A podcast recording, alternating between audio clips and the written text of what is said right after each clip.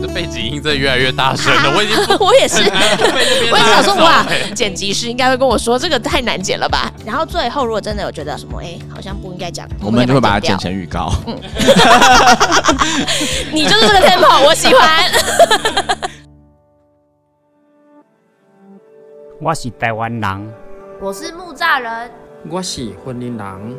我是乡音，我是广告人，我是儿蒙人，我是年轻人，我是婴儿郎。什么什么人，代表我们隶属怎么样的群体？只要关心孩子，我们都是囡仔郎。Hello，各位朋友，大家好，我是儿福联盟的奶云。不知道你是第一次来到儿盟 Podcast 频道的朋友，或是过往曾经听过我们其他系列的节目，不论是哪一种，欢迎收听儿福联盟的新节目《囡仔郎》。这个节目呢，主要是想跟关心孩子大小事的朋友们，一起从孩子成长的环境、切身的议题，去邀请各种不同领域的专家或好友一起来聊聊，或是分享一些你所不知道但可能会很想知道的服务故事。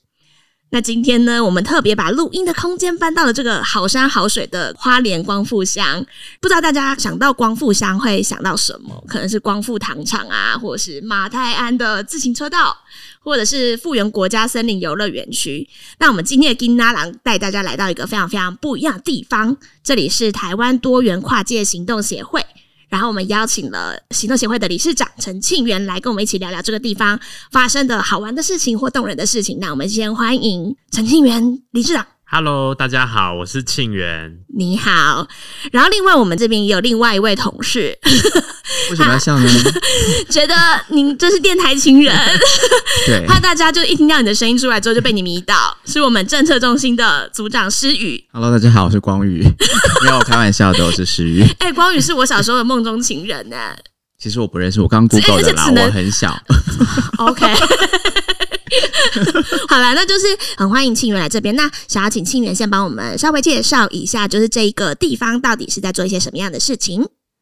好，就是呃，我们这个据点已经营运了八年的时间。那我们就是从小朋友的课后照顾，或是课后的多元的课程开始。那我们前面五年的时间都是用周六跟周日周末的时间，因为我们这边的小朋友就是周末的时候都比较没有地方可以去，那其实也没有什么学习或是玩乐的机会，所以我们就是用周六跟周日，就是会开很多不同的课程，让小朋友可以参加。那到这三年，就是稍微转换了一下形式，就是我们变成是平日一到五，其实时间是更长。对，那就是只要有小朋友有到学校去上学，那他们放学就一定可以来到我们这个地方，一定都会为小朋友开放。对，那我们小朋友来呢，只要完成当天的回家作业，那我们这边就是可以让大家自由活动啊。我们有很多桌游，很多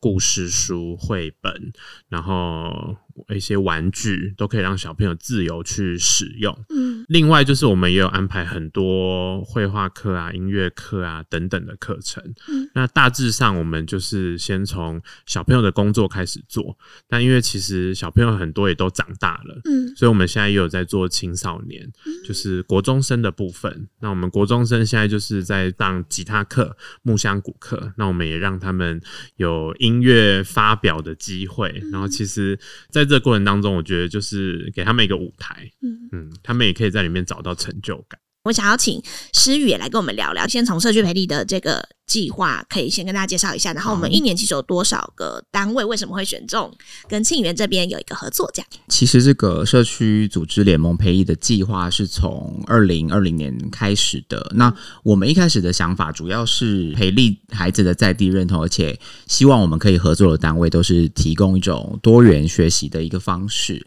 那因为其实儿盟大家知道或者是不知道，其实在全台各个县市。都有一些工作站或者是据点，可是它其实并没有可以完全的深入到每一个县市，因为有一些县市的确是没有的，或者是像花莲，它的本身的地理位置是很狭长的嘛。那我们有花莲的工作站，可是可能没有办法服务可以扩及到每一个乡镇，所以我们就希望可以透过这样子的组织串联，那我们可以推广跟自己耳蒙本身理念相近相似，然后也是都是在做在地的培力的这个。组织这样子。嗯，因为一个单位其实真的能够做的事情，一定不可能是全方全面的。嗯那如果有人正在做好的事情跟对的事情，为什么我们不一起让它变得更好？对啊，庆元跟我们聊的，我其实有蛮多问题想问的。首先是到底为什么你会开始这样的计划？因为你说一刚开始是发现就是小朋友六日其实是比较没有事情可以做嘛，那你是怎么样发现这样的议题？你是在地人吗？呃，我是小时候都是在桃园长大，嗯对，就是因缘际会，就是全家搬到光复这边来。嗯那我就是在花莲东华大学念研究所。其实光复离花莲市要一个小时，离东华大学要四十分钟，嗯所以其实我都会在光复这边的图书馆做报告啊、写功课啊等等的。那其实就是看到很多小朋友没有什么可以去的地方，就会去图书馆。当然，其实图书馆比较算是一个硬体空间，小朋友也待不太下去。嗯对，所以我们最初最初还没有自己的教室的时候，我们就是跟图书馆借一个空间，然后带平常本来就会去的小朋友一些活动。嗯，对，其实也是因为这样才开始这个机会，认识到这么多部落的小朋友啊，或是我们社区的孩子。嗯，对哎，所以这边的小朋友的组成状况大概是怎么样？如果是我们据点的话，几乎九成都是阿美族。嗯那因为我们大部分是有申请政府或是基金会的资源，嗯所以我们是免费公益性质，大部分活动都是免费的，嗯对，所以比较会是没有办法到呃补习班。或是安亲班的孩子，那其实家长也很有心，希望他们课后还是能够学习，所以会愿意接送孩子来我们客服班。嗯，对，非常的对于光复乡而言，真的是很大的福音。这样，那我想再问一题，就是因为你刚刚有讲到，就是你们其实以功课为主嘛，那功课结束之后，当然就会安排很多不同的活动啊，或是有绘本啊，有桌游。刚刚看楼下小朋友也很开心的在玩牌跟玩积木嘛，嗯。就是为什么你会想要做一个不是只是单是客服，而是有多元的一些活动的一个基地？然后你是在从中看到它对小朋友有什么样的影响吗？好，因为我其实过去五年也是在国小当老师，那有当过导师，也当过全职的英文老师。其实不管哪一个，都是在教偏向学科的部分。嗯所以其实我是觉得，一部分是怎么样在这些学科里面可以让用更活泼的方式让孩子有兴趣，另外一个部分就是在学科以外，不管是音乐啊、美术啊、体育等等的，我觉得都是可以更去看到小朋友。他的天赋或是他的兴趣所在的地方，所以我就觉得应该在这个地方要开放更多选项，让孩子可以去学习，或是透过玩的方式去知道自己的兴趣是什么。嗯，那你实际上看到孩子抓到自己的兴趣之后，嗯，实际上对孩子的影响会是什么？我觉得比较明显的就是，可能有一些孩子在学校比较以学科为主的学习下，被说是可能比较过动啊，或是不专心啊等等的。比如说像刚刚讲到一个很简单的玩积木，嗯，其实有一些孩子就是在上课的时候真的会很容易分心。对，或是没有办法专注，可是他在做他真正想做的事情的时候，旁边完全不需要有人去盯，也不需要有人去告诫他，他就自己就是很投入的在他想做的事情里面。嗯，那除了就是我们现在刚刚在讲的客服啊，或者是其他游戏，你们有没有觉得，诶，是你们这边比较特色的，或者是有没有什么一些计划是你在这个过程中发现，然后就是开始做起来的，是蛮有趣，可以跟大家分享的？比较早期的话，我大部分是做比较跟时事有关的社会议题或是公共议题，哦然后把它变成是可以让小朋友去讨论，然后去了解的。这算是蛮硬的议题耶。你们是会做什么样的活动，让他们去认识社会议题吗？就是比如说四五年前有那个食安的问题嗯比较严重的时候，那我就会把它做成一个系列的课程。讨论的部分就是让大家同时角色扮演，比如说有人要扮演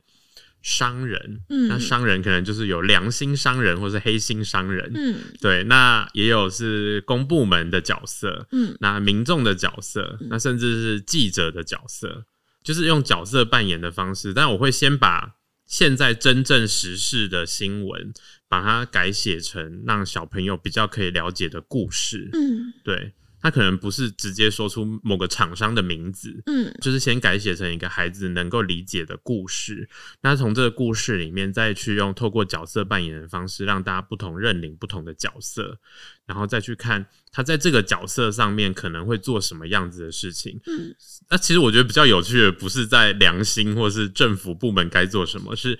小朋友去扮演黑心商人，就是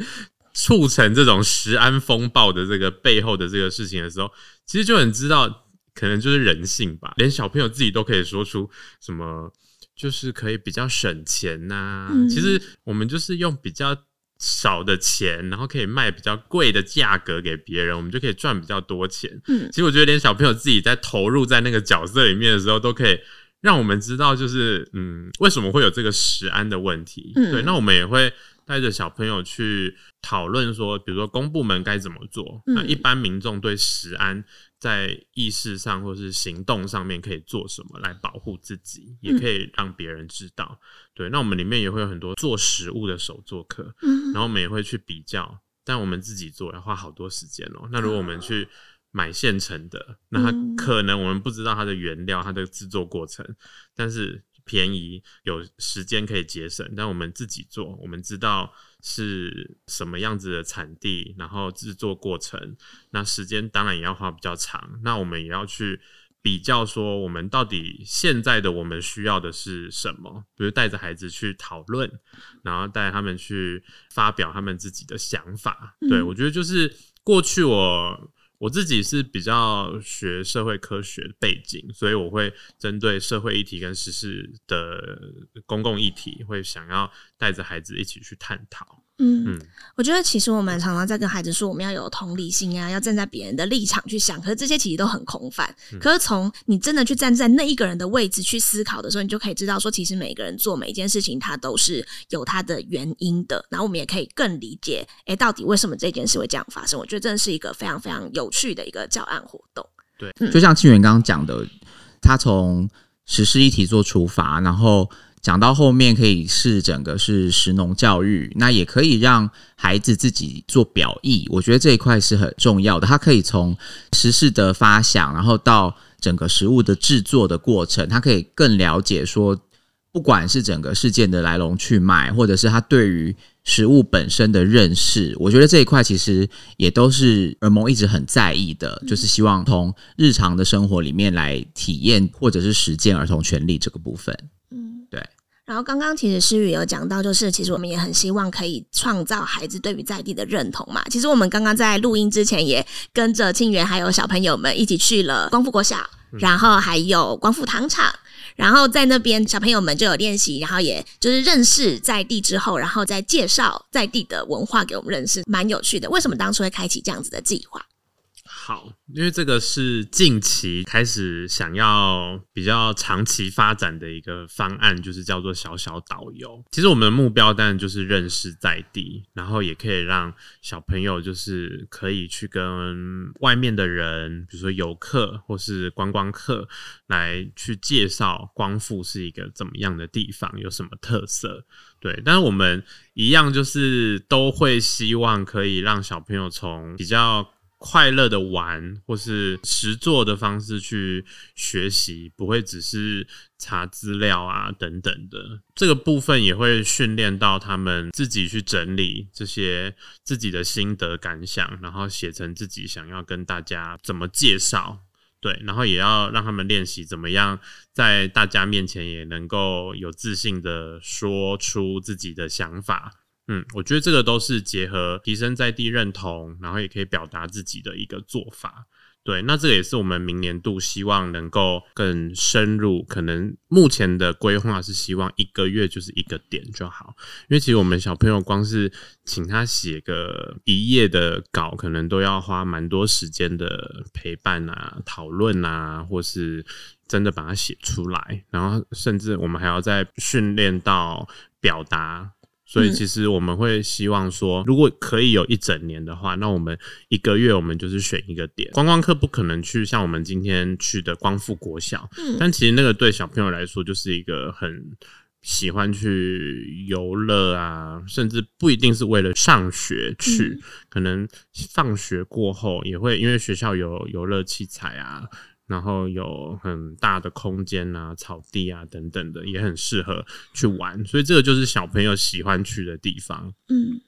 那我们也会穿插，就是嗯，我们会认为有重要的价值的光复的一些景点，那也会希望就是我们可以补充一些在地的故事，嗯那一部分也是可以让，就是从小朋友的观点看这些老的故事会有什么样子的认识，嗯我觉得那也是一种创新的一种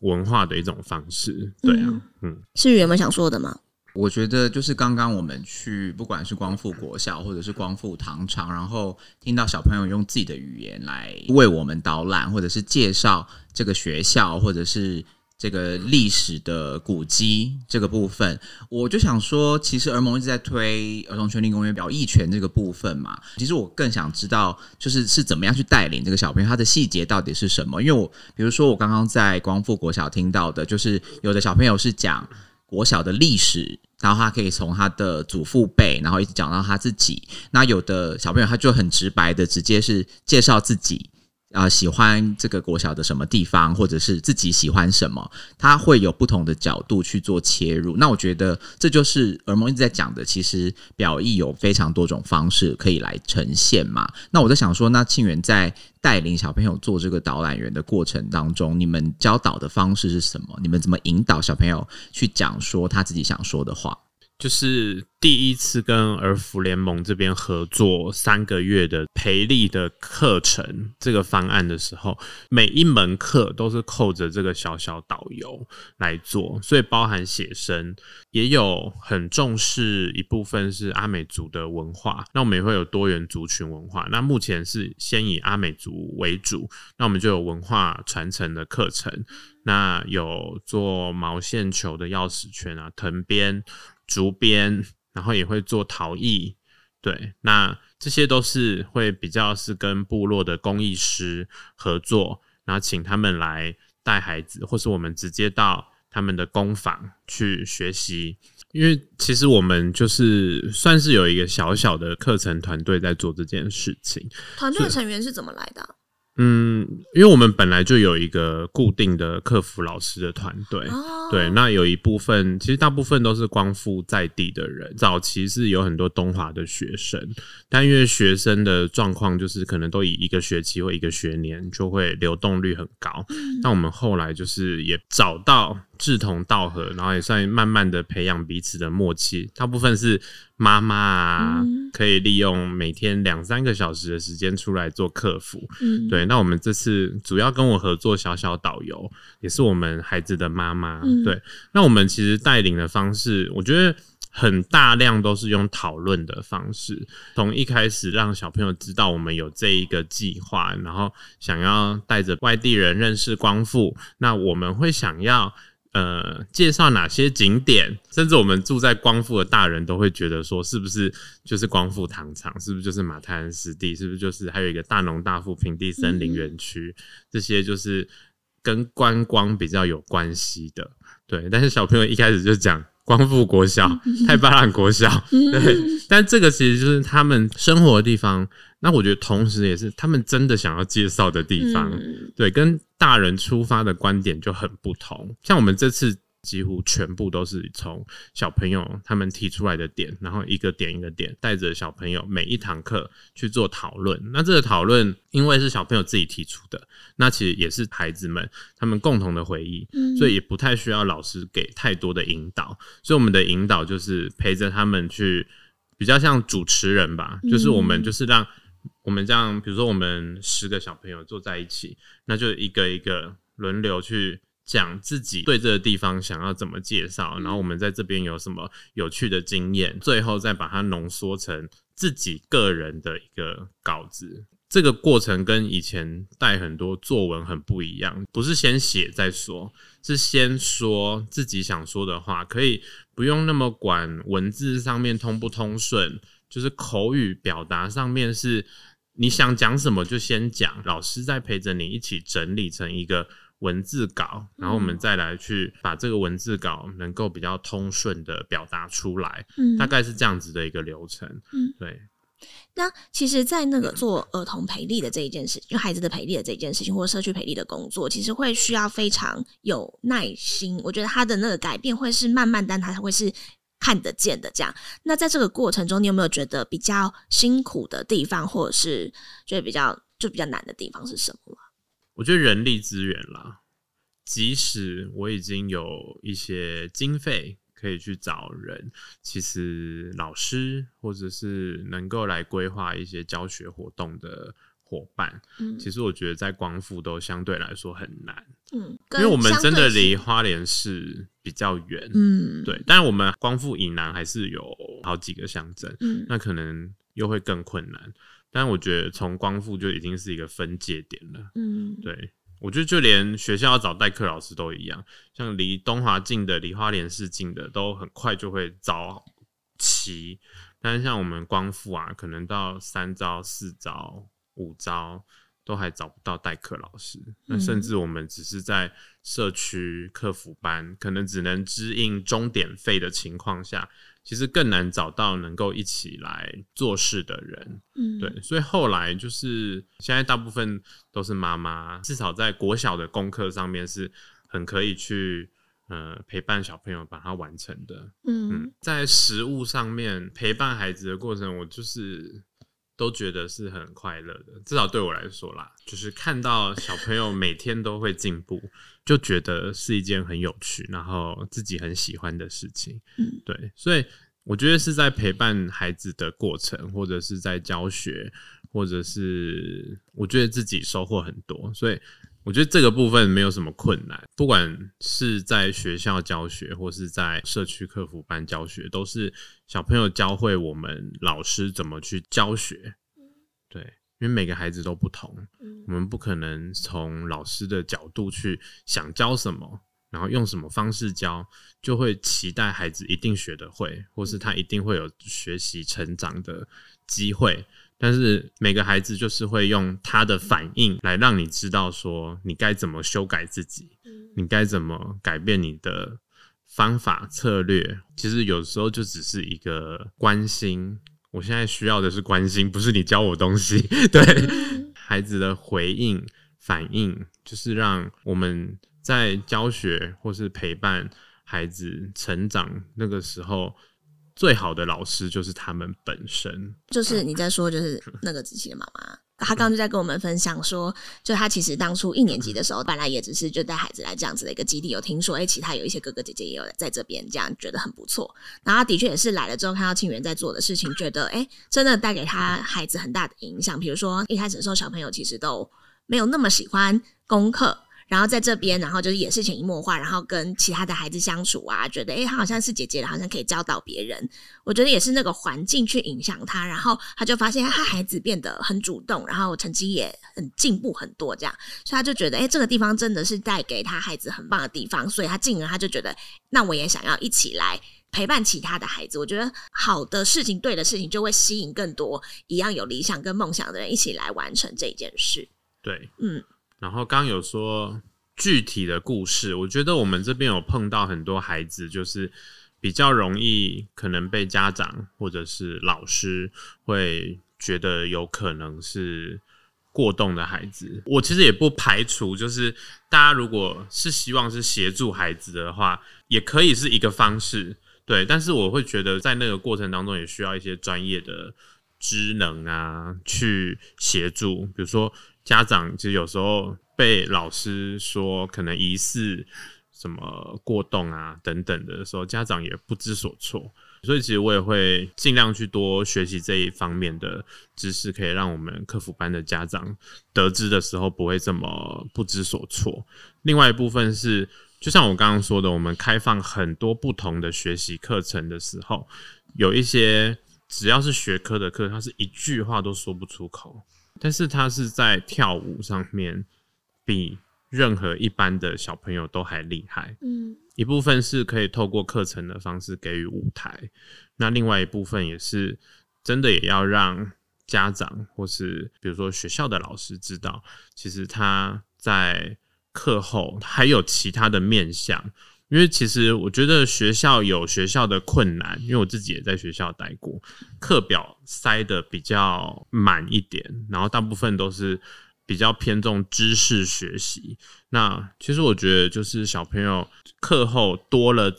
我们这样据点的这个地方，其实对于不管是学校或是家庭，或者是孩子个人，我觉得对彼此都是一种喘息，或是一种。让彼此能够更去看见彼此的那种天赋啊，或是亮点的一个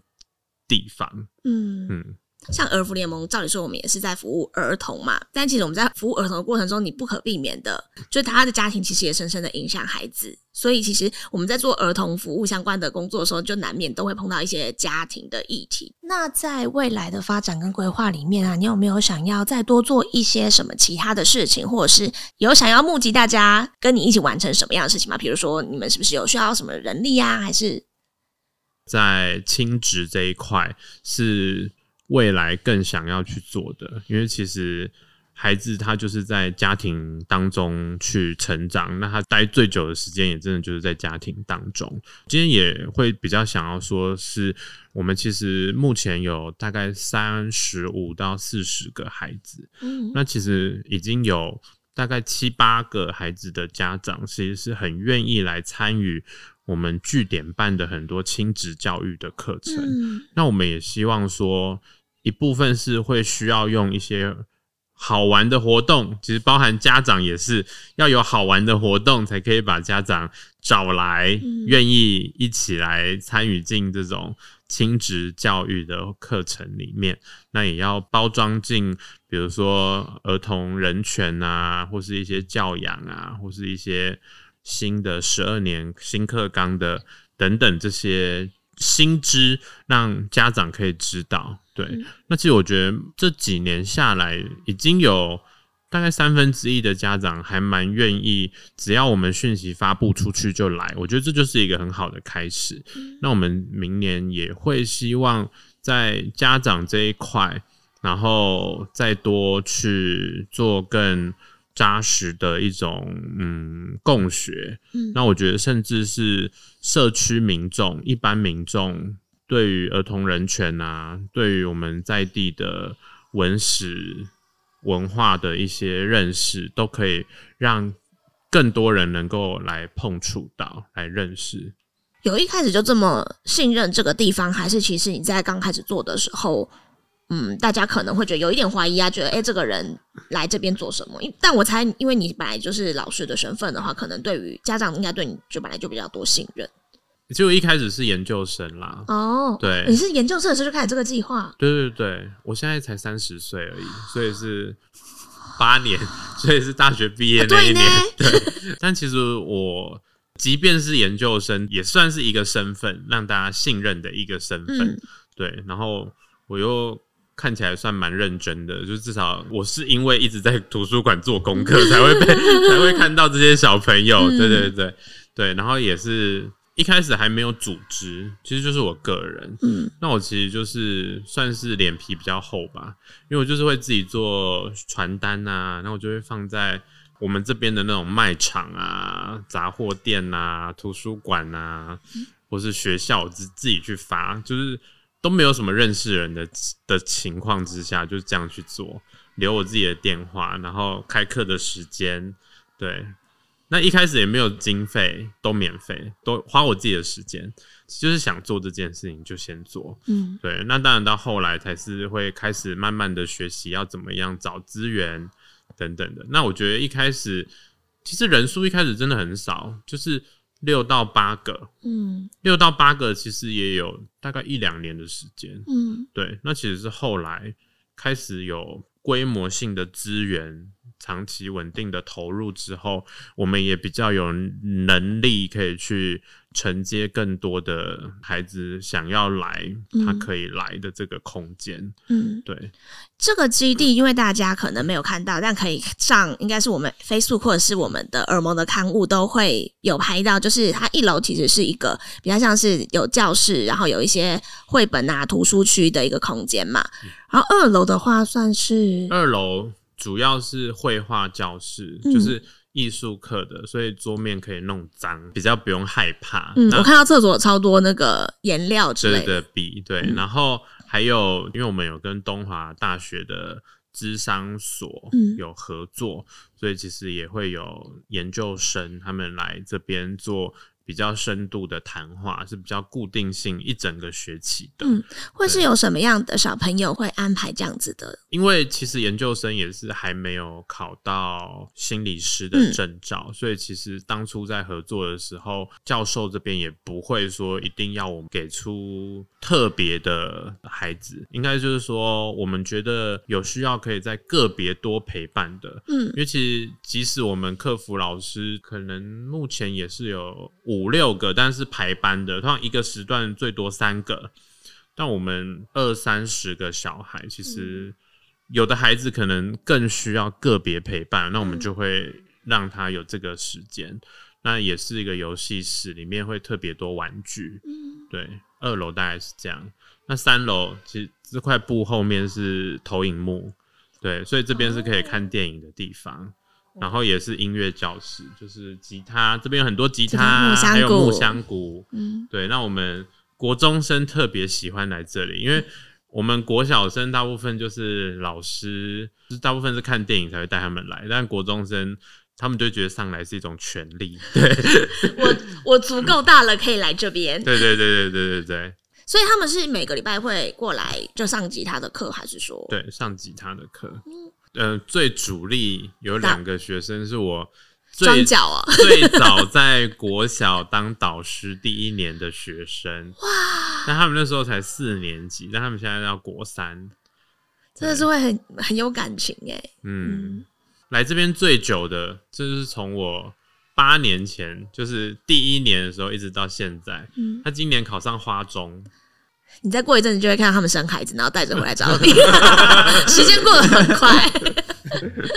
好哦，我很希望未来就是像家长都可以发挥他的专长，那个专长不用是知识，不用是学科能力，像就是今天会比较想讲的，应该是像我们现在有一对爸爸妈妈，对他们小朋友也在我们这边，但他们其实现在来当志工的时间非常长，他们几乎每天都会来陪小朋友写功课，但他们不是退休，他们平常其实是打零工，但妈妈她是海南岛人，她就是会来带小朋友做很多我从来没有吃过的海南岛的传统料理。对。那也会有一些就是文化的课程，就是他们母国文化的课程。其实我都是希望这个培力，就是我们从孩子出发，那我们希望慢慢去影响到让家长愿意跟我们一起做。那这个一起做之后，我们是可以再更扩及到像我们的这种新住民文化的课程，也会邀请一般社区民众一起来。嗯，那就是就希望整个社区可以有更正向的提升。对啊，嗯，难怪你们叫多元跨界行动协会，真的是非常多元跨界。嗯，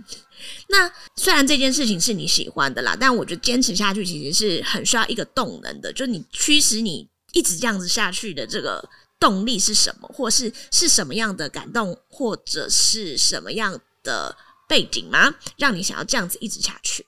最初的想法到现在都没有改变，只有中间执行的方式一直在不断的修正，不断的找到更好的方法。但是最初的想法就是希望乡村或是部落的孩子能够有更多的机会去碰触到呃自己所在的地方。我们的优势就是这些文化，这些嗯在地的这些故事。那如果我们不好好的去认识的话，其实就是会很可惜。然后这些故事可能未来就会消失。其实大部分花莲的孩子都会离开花莲，都会在都市工作。嗯，对。但是我们就是会希望说，在我们的课程的规划执行上面，可以让大家在未来都会永远记得这个地方，就是他很认识这个地方，他对这个地方有感情，他想回来的时候随时可以回来。嗯，其实我跟好几个老师讨论过这个问题，大部分是那种才艺老师，那其实可能就是会，比如三个点，或者他可能到隔壁乡镇也是三个点这样跑，